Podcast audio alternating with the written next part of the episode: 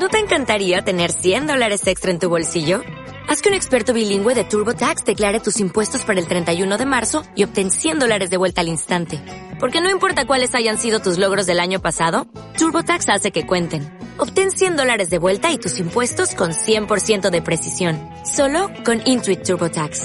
Debes declarar para el 31 de marzo. Crédito solo aplicable al costo de la presentación federal con TurboTax Full Service. Oferta sujeta a cambios o cancelación en cualquier momento.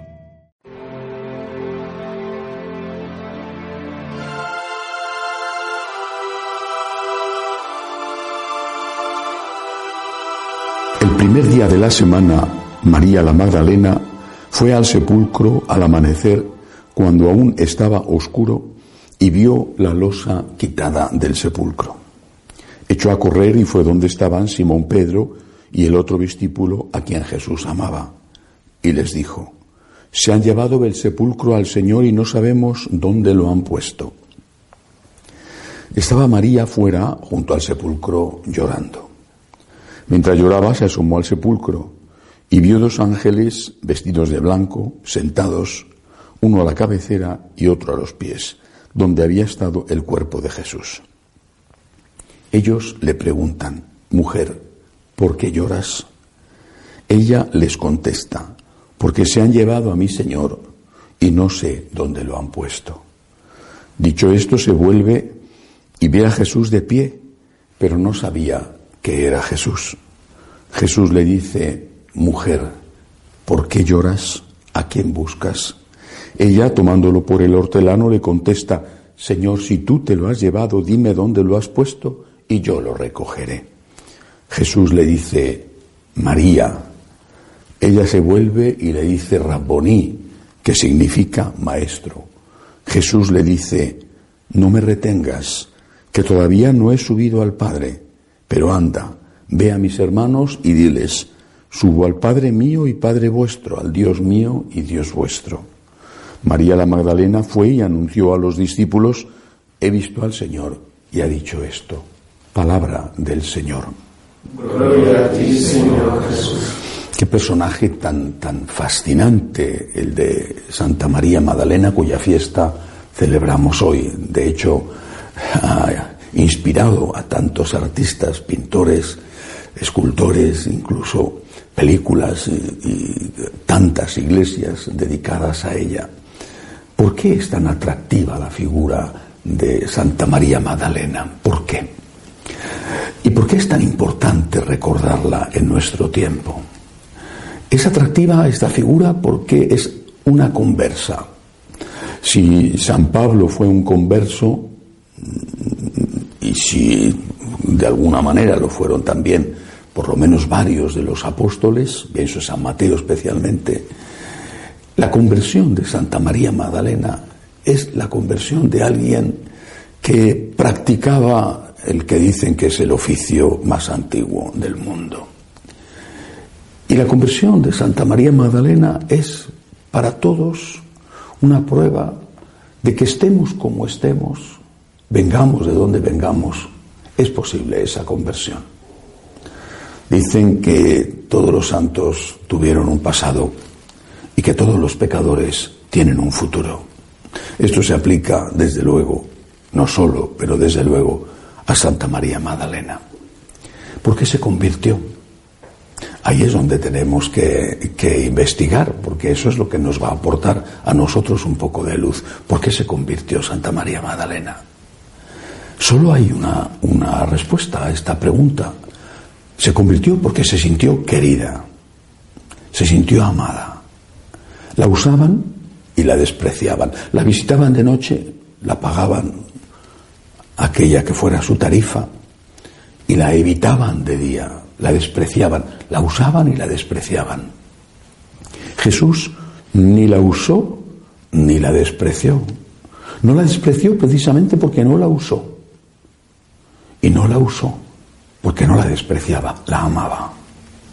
La amaba y además, hay que decirlo, tal y como ella era. Sabía que era una prostituta y la quiso. Pero no para que se quedara siendo prostituta. Es como cuando una mamá, por ejemplo, o un papá tiene un hijo drogadicto. Le ama, pero no quiere que siga de drogadicto, pero le ama. Esto es posible que resulte difícil de entender, porque eh, normalmente no queremos a la gente tal y como la gente es, sino tal y como nos gustaría que fuera. El amor de Dios, como el amor de una mamá o de un papá, es un amor que te ve, que te escudriña, que sabe las raíces profundas, tu historia, tus antecedentes, lo que te excusa, al menos parcialmente, te conoce, te conoce. Cuando te sientas y te levantas, dice un salmo, te conoce y te ama. No te ama porque no te conoce, sino que te ama aunque te conoce y porque te conoce. Pero ese amor es un amor redentor. Jesús no se acercó a María Magdalena para decirle, como en el caso de aquella otra adúltera a la que habían ah, atrapado en, pleno adulterio e iban a apedrear. No se acercó a María Magdalena para decirle, te quiero mucho, sigue, tienes que ganarte la vida, el mundo es muy duro y muy injusto, y de algo tienes que comer. Por lo tanto, yo te doy mi bendición. Eso es lo que hacen hoy muchos sacerdotes. Se acercan a la persona que está en pecado para decirle, Dios te ama, Dios es muy bueno contigo, sigue adelante haciendo lo que estás haciendo. Pero eso no es lo que hizo Jesús. Dios te ama, yo te amo, dice Jesús, porque Él es Dios. Dios te ama, yo te amo.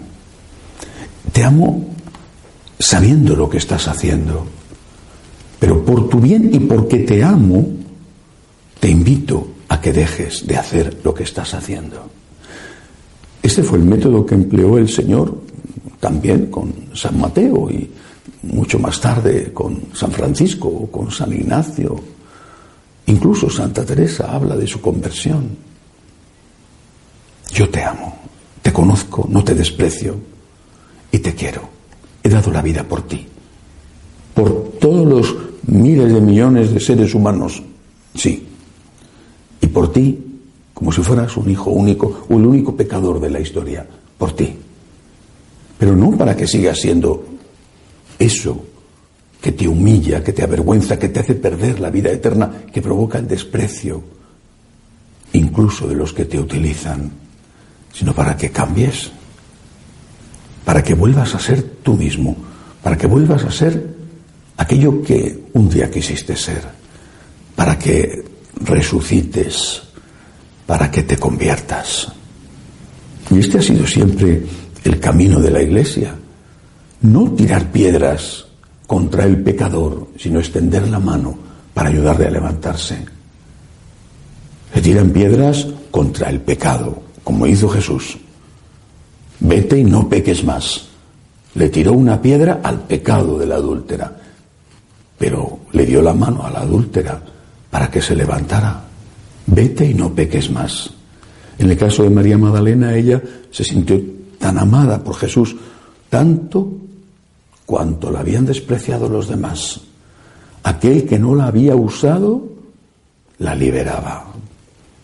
Y entonces decidió seguirle. Es un ejemplo de amor puro, es un ejemplo de agradecimiento.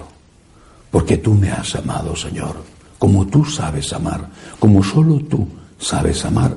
Yo quiero estar contigo y dedicar mi vida a ti, por agradecimiento a ti, por amor a ti. ¿Qué mereció María Magdalena a cambio de este seguimiento incondicional de Jesús, de esta conversión verdadera que mereció. Dos grandes regalos. Uno, estar junto a la cruz, con María, la Madre de Jesús. Qué gran regalo. Ayudar a limpiar el cuerpo de Jesús,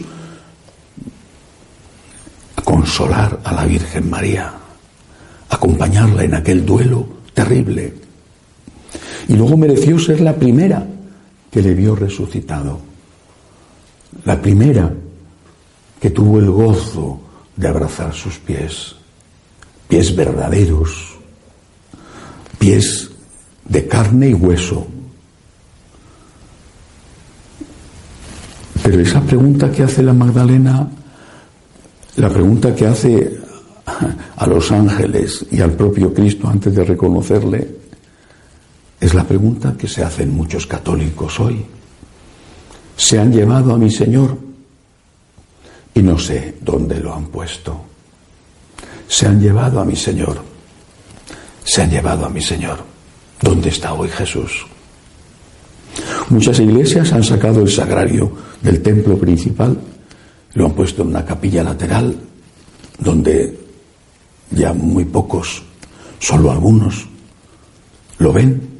La mayoría de los que van a misa ya no ven nunca el sagrario. ¿Dónde está mi Señor? ¿Dónde lo han puesto? ¿Dónde lo han escondido?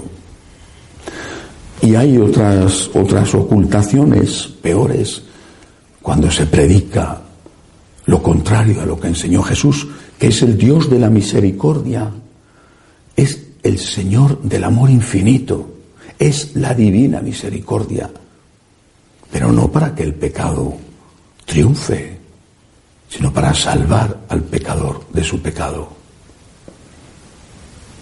El Señor se nos aparece como a María Magdalena en aquella luminosa mañana de Pascua, diciéndonos, yo he vencido al mundo, no tengáis miedo. Yo he vencido, no tengáis miedo. Imitemos a María Magdalena en su entrega absoluta, en su agradecimiento total, porque nos hemos sentido queridos por Dios, porque somos queridos por Dios, aunque cada uno de nosotros no se merece ese amor, porque es un pecador. Que así sea.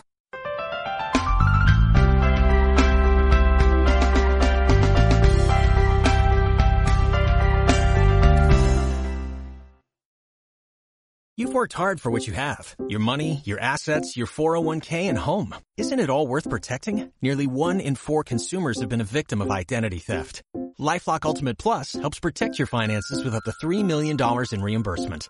LifeLock alerts you to identity threats you might miss, and if your identity is stolen, your dedicated U.S.-based restoration specialist will work to fix it. Let LifeLock help protect what you've worked so hard for. Save 25% off your first year on LifeLock Ultimate Plus at lifeLock.com/slash-aware.